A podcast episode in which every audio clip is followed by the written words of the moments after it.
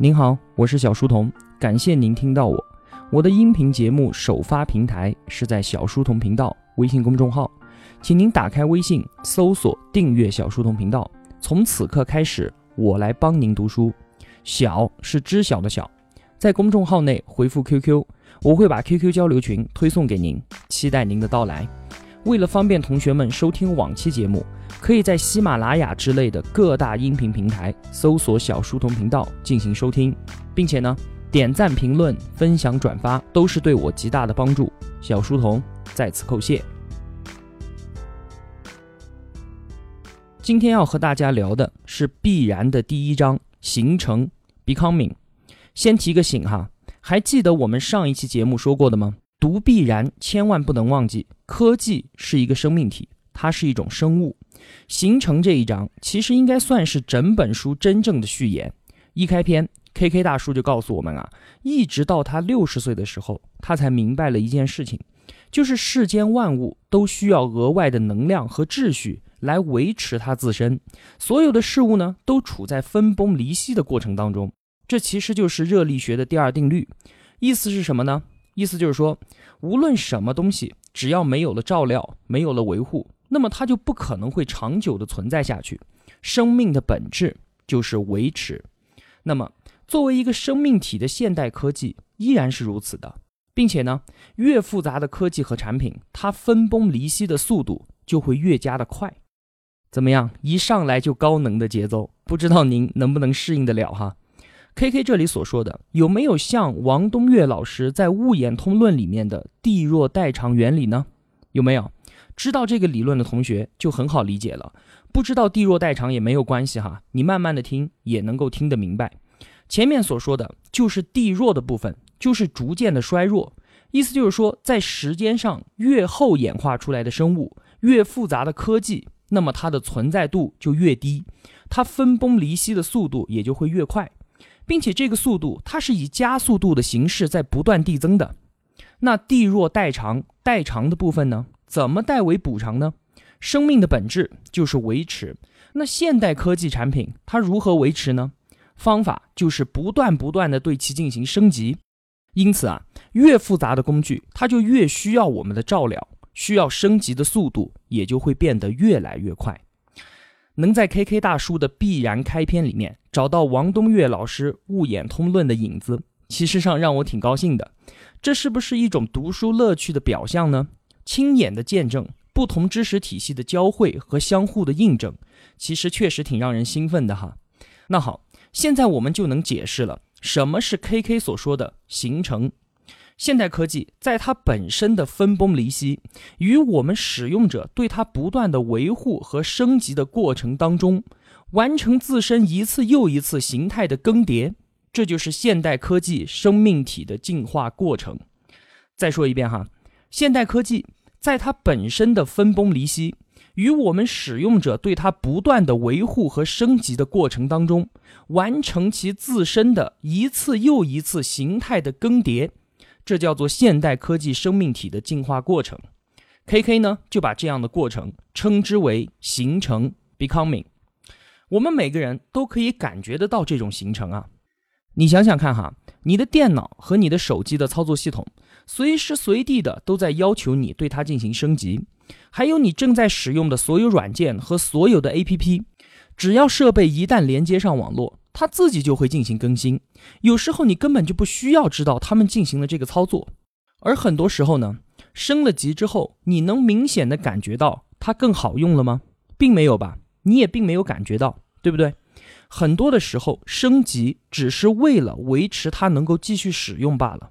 但是，如果你胆敢拒绝每一次小的升级，那么它累积起来，最终会变成一项巨大的更新，大到足以带来创伤级别的干扰。所以啊，如果我不提醒你的话，你可能根本就不会感觉到，现在升级对于你来说已经成为了像是一种卫生习惯，你不会刻意的去做它，但是你随时随地都在做，而且是被动的在做，根本就不可能停下来。这样的形成过程有一个巨大的特点。就是刚才提到的哈，每一次的升级和维护所带来的变化，微小到你根本就察觉不到。但是随着时间的累计呢，当改变后的状态呈现在你眼前的时候，顿时会让你惊叹不已。比方说吧，我们每个人都会用的 QQ，你记得一开始使用它的时候吗？它是什么样子的？这个是多少年前的事情了？我想它的样子你一定还想得起来。Windows 的经典边框，默认蓝色的底板，卡通的头像，对不对？还有马化腾从他自己的摩托罗拉的传呼机上面录下来的那个滴滴滴的信息提示音，对不对？非常简单的聊天功能，是吧？那现在的 QQ 它又是什么样子呢？你打开电脑或者是登录上手机，你看看就知道了，完全就已经是两款软件了，天差地别。无论是它的外观还是它的功能，都发生了巨大的更迭。但是你能够告诉我，它是什么时候开始变得更像今天的样子的吗？你还记得它什么时候增加了什么功能吗？不用想了，你根本就不可能知道。再比如说哈，现在我们每个人都已经离不开手机了。你一天盯着手机屏幕的时间可能超过四五个小时。如果有哪一天你出门忘记带了手机，你当天的生活你根本就无法忍受。那好，你回想一下哈，十年前，如果在十年前的时候我告诉你，你不带手机出门会焦躁不安，整个人都会发疯的，你敢相信吗？你肯定会说我胡说八道，神经病嘛。那么，你知道你是从哪一天开始习惯上天天带手机出门的吗？习惯随时查看手机上的信息的吗？是哪一天？不用想了，你根本就不可能知道。还不仅如此啊，形成的过程使得这些事物和当时你们第一次相见的时候比起来，你根本就不认识他，简直就是老母鸡变鸭，就连他的亲妈都认不出来。我们再看几个例子好了，比如说啊，电影刚刚出现的时候，它是什么？它只不过是把当时的剧场演出戏班子嘛。搬到了大屏幕上，一次录制就可以让更多的人看到。但是后来呢？你现在还可以看到一丁点儿剧场看戏的影子吗？现在你在电影上看到的各大影星都是为电影而生的，他们何时进过剧场啊？现在所运用的特效技术、拍摄手法，这些东西是原来亲眼见证电影诞生、电影的生父生母他们能够想象到的吗？后来出现了电视，那电视又是什么呢？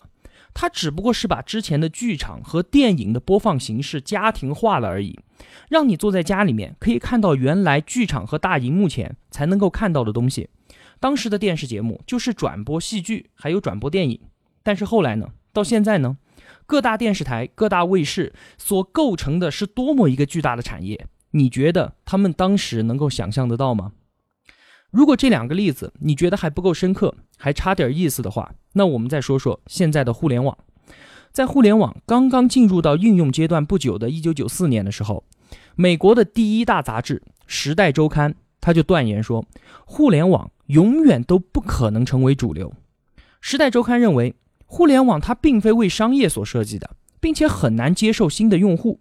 紧接着翻过年去，第二年。一九九五年的时候，美国的第二大杂志《新闻周刊》又刊登了一篇文章，他对互联网怀疑的态度啊，就更加的直接了。文章的标题就是“互联网啊呸”。文章中说，互联网所畅想的在线购物和网络社区根本就是违反常识的事情，这完全就是不切实际的幻想啊！你看看哈，这是美国最大的两家杂志媒体的态度。当时一九九四年的时候，还有。数字化生存的作者张朝阳的投资人和导师尼格洛庞蒂，我在解读《激荡三十年》的时候讲过他。尼格洛庞蒂的这本书《数字化生存》是一九九五年翻译到中国来的。这本书它深深地影响了包括张朝阳和丁磊在内的我国第一批互联网企业家。那庞蒂当时是非常看好互联网的，他对互联网图书馆、虚拟社区还有电子商务都抱着非常巨大的期望。他当时就预言说：“哈，人们会直接从互联网上购买杂志和报纸。”但是他万没有想到，互联网直接替代掉杂志和报纸的功能的时间，比我们从网上购买它们的时间来的还要快得多得多。还有，当时最大的广播电视媒体美国广播公司 ABC 这样评价互联网：“他说啊，互联网顶多就是九十年代的民用电台，用户对于互联网的贡献啊。”无非就是变成网络上的那些喷子罢了，他们不会为互联网添加有价值的内容的。对于这样的内容制作和上传，只有像他们这样的媒体人才会去做的事情。但是呢，话又说回来了，每一次往互联网上添加内容，那可是需要成本的投入的。比如说，当时在他们看来，哈，互联网上确实是需要大量的永不关闭的电视频道，还有电台，而这些呢，都是要用大量的真金白银才能够铺得出来的。请问谁能花得起这个钱呢？所以当时他们就连注册一个 a b c 点 com 的域名都懒得去弄。当时没有一个人考虑到互联网所激发的用户共享的力量是有多大。我们过去没有想象出互联网今天会变成什么样子。那同样的，今天我们仍然不清楚互联网将来会变成什么样子。就在它诞生二十年之后，互联网的世界已经广袤到无边无际了。那个时候，网页总数就已经超过了六十万亿。这是一个什么概念？哈，六十万亿。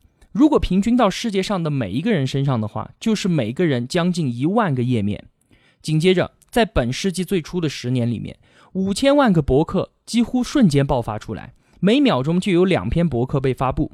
而再过几年之后呢，互联网用户所制造的视频以每天六万五千条的速度上传到 YouTube，二零一五年的每一分钟都会迸发出三百小时长度的视频。而今天呢？我们通过任何一个互联网的窗口，就能够得到各种各样的音乐啊、视频啊，全面透彻的百科全书，还能查看天气预报，观看地球上每一个角落的卫星照片，跟踪全球最前沿的资讯，对不对？除此之外的更不用说了，什么电视指南、地图导航、股票信息、电话号码、房产信息、世间万物的照片、体育比赛的分数、购买几乎任何东西的电商。等等等等等等，而我们获取他们所需要耗费掉的时间几乎为零，这种视角如同上帝般的不可思议。我想啊，天使观察人类的视角，可能也就不过如此了吧。那么今天互联网的样子，就连当时世界上最最精英的媒体人和互联网从业者都根本想象不到。但这并不是他们的失误，而是形成的过程就是这样的具有欺骗性。当它还是初级形态的时候，它所呈现出来的样子会让你真真的觉得它就是这样了，你已经完全看懂它了。但是呢，当它进化之后，完全就变成了另外一个东西了。你听完这些，你还敢忽视形成的力量吗？所以 K K 所说的形成的特点是你会被动的接受，并且过程是你根本察觉不到的，而一段时间之后累积出来的改变则是巨大的。那么形成会给我们每个人带来什么样的影响呢？最大的影响应该就是，无论你使用一项工具的时间有多么的长，无尽的升级和迭代都会把你变成一只菜鸡，你永远会是笨手笨脚的新用户。在这个形成的过程里面，所有人都是菜鸡。还没完，更加糟糕的是，你还必须时刻的保持警惕，一次又一次不断的学习，才有可能避免掉队。不然的话，你连当一只菜鸡的资格都没有了。这样的过程啊，将永无止境，而且无一例外。你可能会觉得，新的科技应该是门槛越来越低，从入门到掌握的时间应该是变得越来越快，这样的工具才应该是未来发展的方向。不好意思，你错了，根本不是这样的。在形成的状态里面，科技的成长来自于之前的升级还有迭代。你想想看哈。如果你不会使用鼠标和键盘，你不会使用智能手机，你要怎么使用现在的互联网工具呢？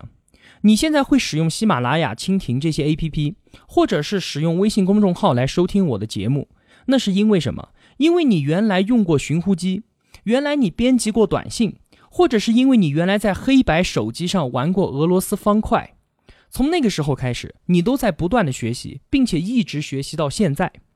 如果你不相信的话，你把你的智能手机拿给家中的老人，让他们用美团订个外卖试试；你把你的淘宝账号和支付宝的密码发给你的爸妈，你让他们去网上购物，看看他们能不能把上面的钱花得出去。所以说，现在你下一个新的游戏，下一个新的 APP，你根本不需要看说明就能会用会玩，这是因为你这只菜鸟还没有掉队。但是这些对于你的长辈来说却是难以接受的。这是为什么呢？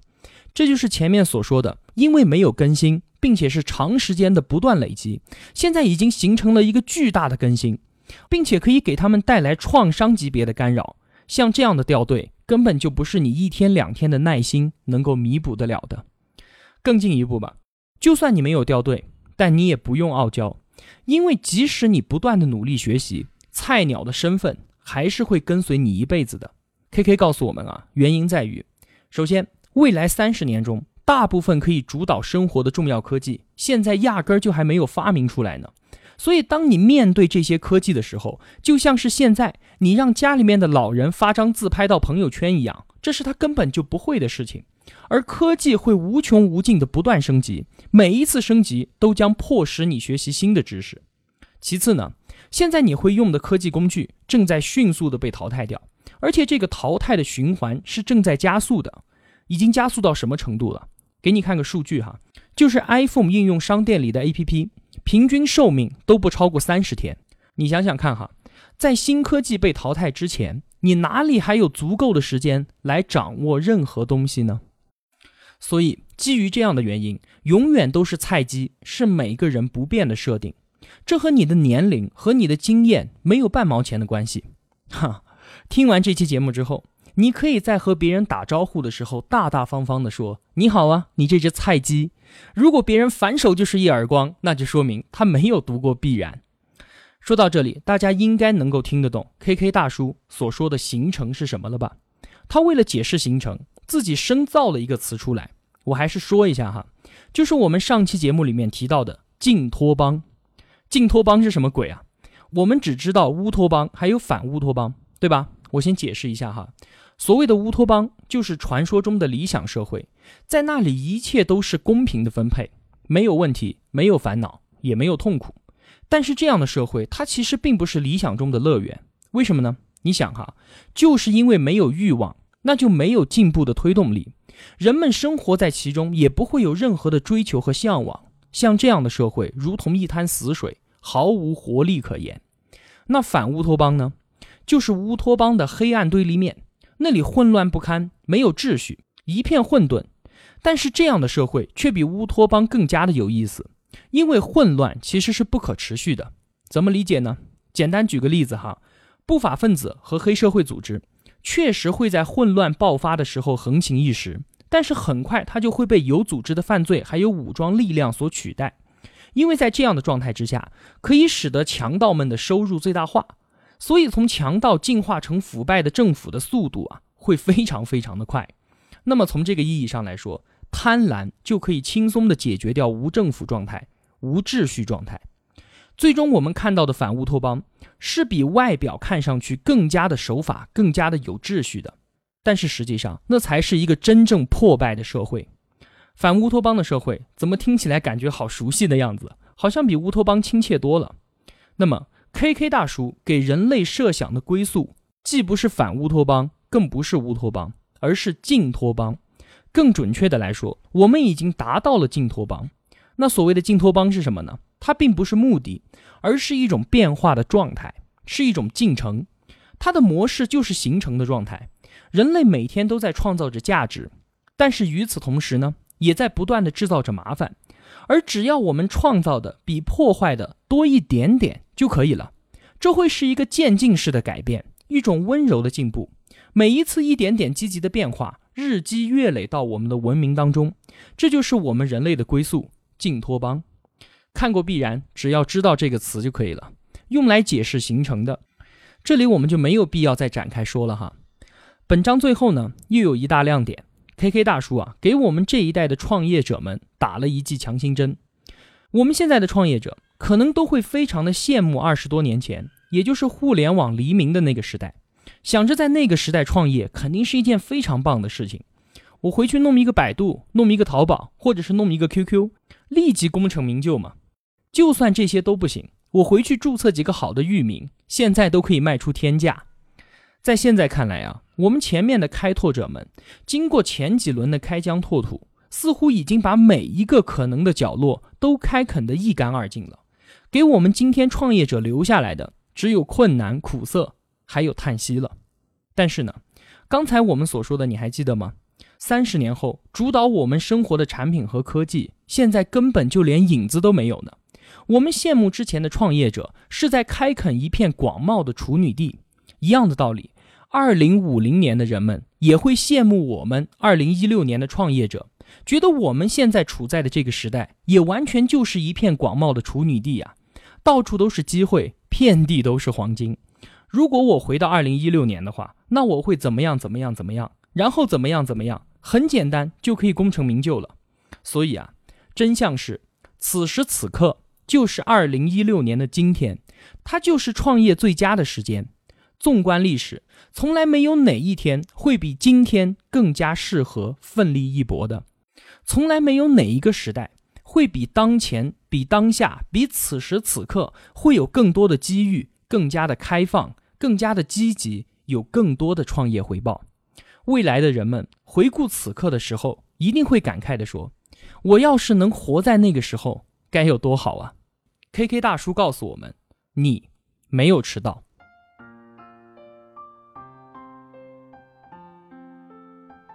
小书童不才，在您面前献丑，只愿与您结伴而行。如果我对您有帮助的话，还希望您能打赏一些。小书童感激一路陪伴的。是这样慷慨的您，读书分享本是一件很苦的事情，我很需要您的陪伴与支持，这是小书童在这条路上不断前行的根本动力。请您把我的节目分享到朋友圈，让我们在相互陪伴、见证彼此成长的同时，能够感染身边最亲近的人，一同成长。小书童在此叩谢。好了，感谢您的聆听与陪伴，我在这里与您不见不散。